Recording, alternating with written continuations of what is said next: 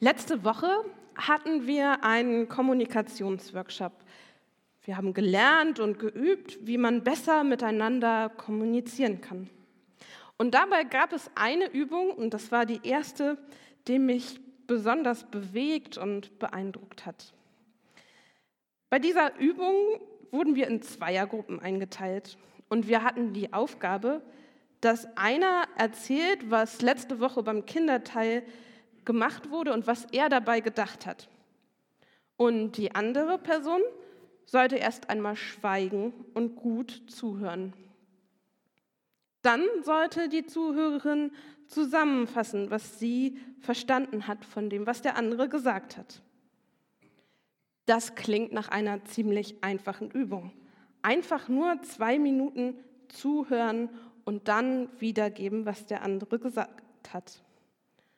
Aber wir haben sehr schnell festgestellt, dass das wirklich gar nicht so leicht ist. Die einen haben erzählt, dass ein Teil der Botschaft vergessen wurde. Die nächsten haben erzählt, dass Dinge dabei interpretiert worden sind, also anders gedeutet, ein anderer Schwerpunkt gesetzt worden ist, als das, was die Person vorher eigentlich erzählt hat. Eine Person war gar nicht beim Kinderteil dabei und musste von etwas erzählen, was sie gar nicht erlebt hat. Und der Nächste hat sich wirklich angestrengt zuzuhören, aber die Gedanken sind einfach auf Wanderschaft gegangen. Und wir sollten bloß, ich weiß nicht, zwei Minuten lang zuhören und haben festgestellt, das war doch gar nicht so einfach.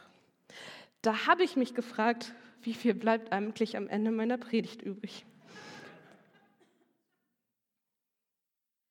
Das erinnert mich auch an einen Bibeltext, in dem Jesus darüber geredet hat, übers Reden geredet hat, könnte man sagen. Also er hat seinen Jüngeren und Jüngern etwas erzählt von den Worten Gottes, die ankommen und manchmal nicht ankommen. Ich lese aus dem Lukas-Evangelium Kapitel 8, die Verse 4 bis 8. Die Menschen scharten sich in großer Zahl um Jesus und von Ort zu Ort wurde es mehr, die mit ihm gingen. Da erzählte er ihnen folgendes Gleichnis. Ein Bauer ging aufs Feld, um zu sehen. Beim Ausstreuen der Saat fiel einiges auf den Weg, wo es zertreten und von den Vögeln aufgepickt wurde. Einiges fiel auf felsigen Boden. Die Saat ging zwar auf, verdorrte aber bald, weil die nötige Feuchtigkeit fehlte. Einiges fiel mitten ins Dornengestrüpp. Die Dornbüsche wuchsen mit der Saat in die Höhe und erstickten sie. Und einiges fiel auf guten Boden, ging auf und brachte hundertfache Frucht.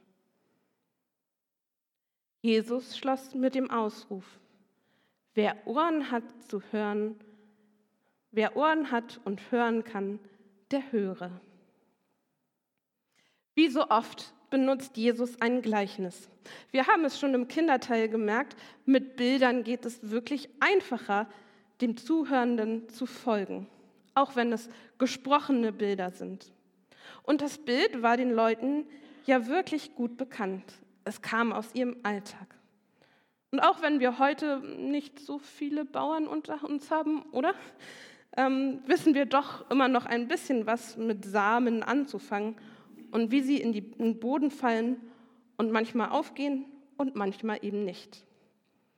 Nur eine Sache leuchtet uns nicht mehr ganz so schnell ein.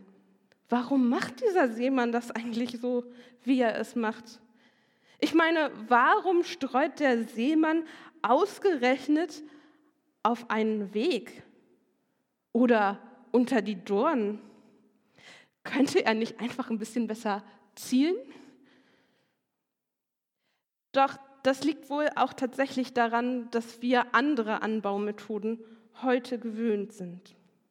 Heute hier in Deutschland, in unserer Region, sind wir gewöhnt, dass man erst den Boden aufbuddelt und pflügt, also ordentlich umgräbt.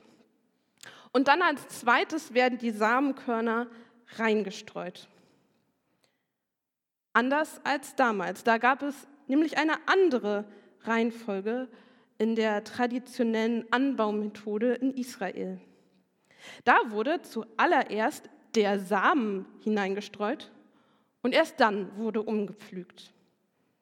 Also genau andersherum. Diese Technik war damals sehr, sehr sinnvoll, denn in Israel war es heiß. Hätte man den Boden zu früh umgegraben, wäre die wertvolle Feuchtigkeit schnell verdunstet. Die Menschen damals im trockenen und heißen Israel haben diese Technik also ganz bewusst angewandt. Und so stelle ich mir diesen Seemann vor, wie er ein Tuch um seine Brust hängen hat und kräftig reingreift in sein Tuch, wo die vielen Samenkörner drin liegen, einmal rausholt und in einem weiten Bogen alles verstreut. Und wieder geht er einen Schritt weiter, greift in die Samenkörner rein und mit einem kräftigen Schwung verteilt er überall die Saat. Dass dann auch mal etwas daneben geht und auf den Weg fällt, ist nicht ganz so schlimm. Man kann die Grenze zwischen Weg und Feld auch nicht wirklich gut erkennen, denn es ist ja noch nicht umgepflügt. Und auch den felsigen Boden kann man nicht so gut sehen. Die paar Dornenbüsche, die dann wachsen, die werden beim nächsten Mal auch wieder neu mit untergepflügt. Genau dieses Gleichnis nimmt Jesus nun also, um zu erklären, wie es mit der Botschaft von Gott ist. Und ich bin ein kleines wenig enttäuscht. Ich weiß ja nicht erst seit dem Kommunikationsworkshop, dass es manchmal schwierig ist mit der Kommunikation, dass wir manchmal aneinander vorbeireden. Bei so einer Übung mag das ja ganz nett sein und vielleicht auch ein bisschen amüsant, aber bei echten Streitthemen, wenn man da so aneinander vorbeiredet, dann kann es wirklich schwierig sein. Aber dass das auch ausgerechnet mit Gottes Botschaft passiert, ich hätte mir das irgendwie anders gewünscht oder vorgestellt. Ich hätte gedacht, dass Gottes Botschaft zum Ziel kommt. Ja, es ist bei dem, was Jesus erzählt, sogar so, dass man sagen könnte, es ist ein Missverständnis im Missverständnis, ein Missverständnis beim Erzählen des Gleichnisses, das Jesus erzählt. Denn die Jünger selbst haben das Gleichnis auch nicht so richtig verstanden und mussten deshalb noch einmal nachfragen, wie Jesus das dann gemeint hat. Ich lese weiter ab Vers 9.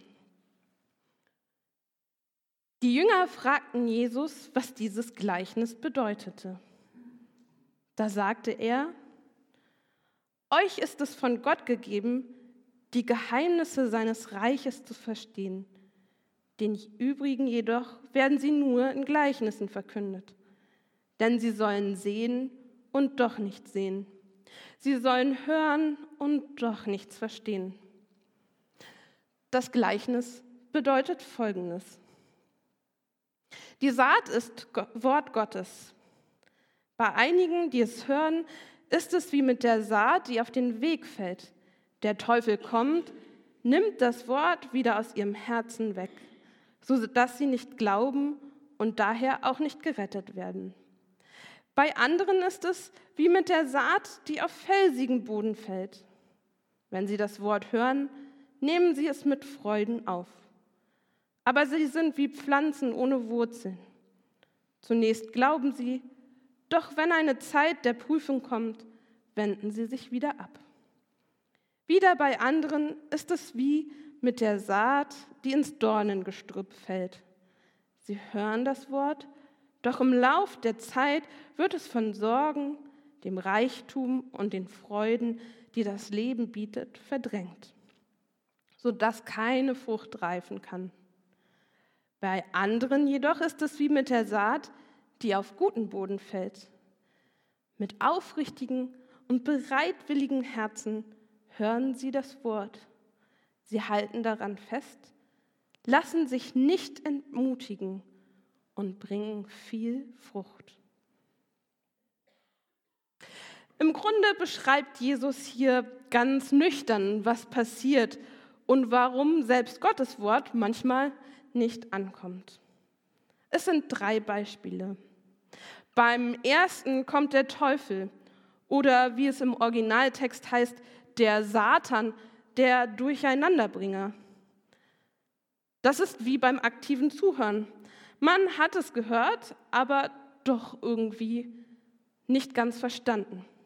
Die Worte werden verdreht oder anders interpretiert.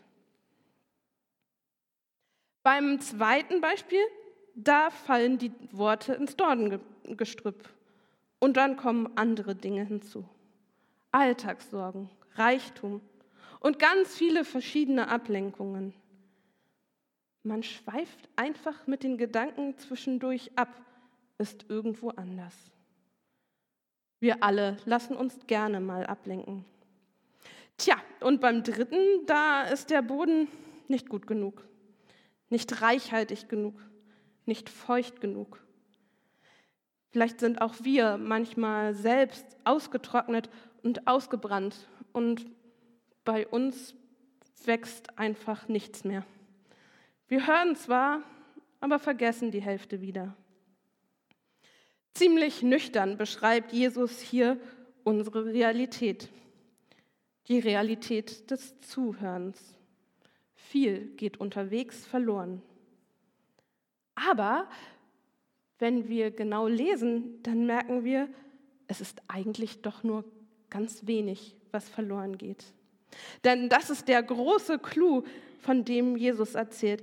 Am Ende fällt genug Saat genug Samen in fruchtbare Erde und sie bringt hundertfache Frucht.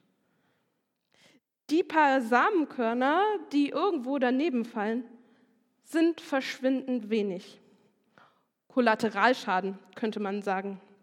Aber im Vergleich zu der vielen reichhaltigen Frucht irgendwie doch fast schon zu vernachlässigen. Wenn es denn wirklich gelingt, und es gelingt oft, dann kommt Gottes Wort ans Ziel.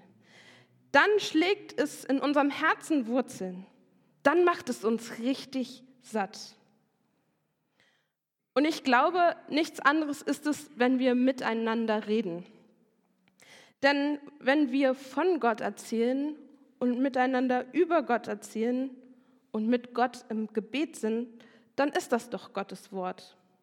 Also wenn wir uns als Gemeinde untereinander manchmal streiten, dann ist das nicht gut.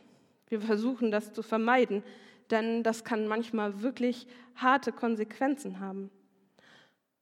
Aber so oft kommt doch Gottes Wort zum Ziel.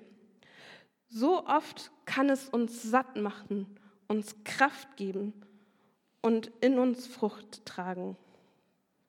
Hundertfache Frucht.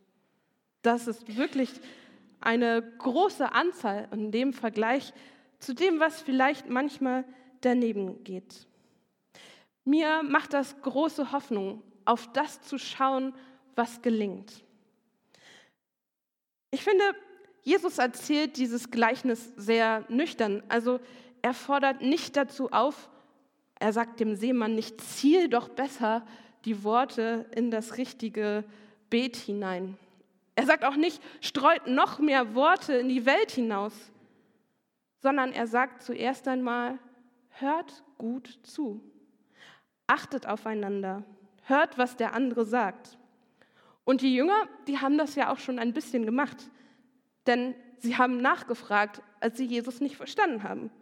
Sie haben ihn gefragt, Jesus, erklär uns doch nochmal dieses Gleichnis. Bitte erzähl uns, wie du es gemeint hast.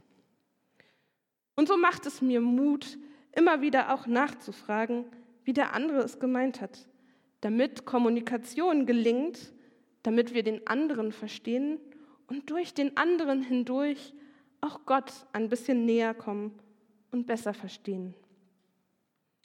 Gott helfe uns dabei, gut zuzuhören. Es bleibt ja immer noch nüchtern, also Jesus sagt ja nicht, am Ende wird alles gut und am Ende geht jedes Samenkörnchen auf. Es wird auch in Zukunft so sein, dass es uns nicht immer gelingt. Aber Gott helfe uns dabei, die Frucht zu sehen, das Gute, was gelingt. Gott helfe uns dabei, nachzufragen, wenn wir mal etwas nicht verstanden haben, damit wir Gottes Wort hören und in uns spüren. Amen.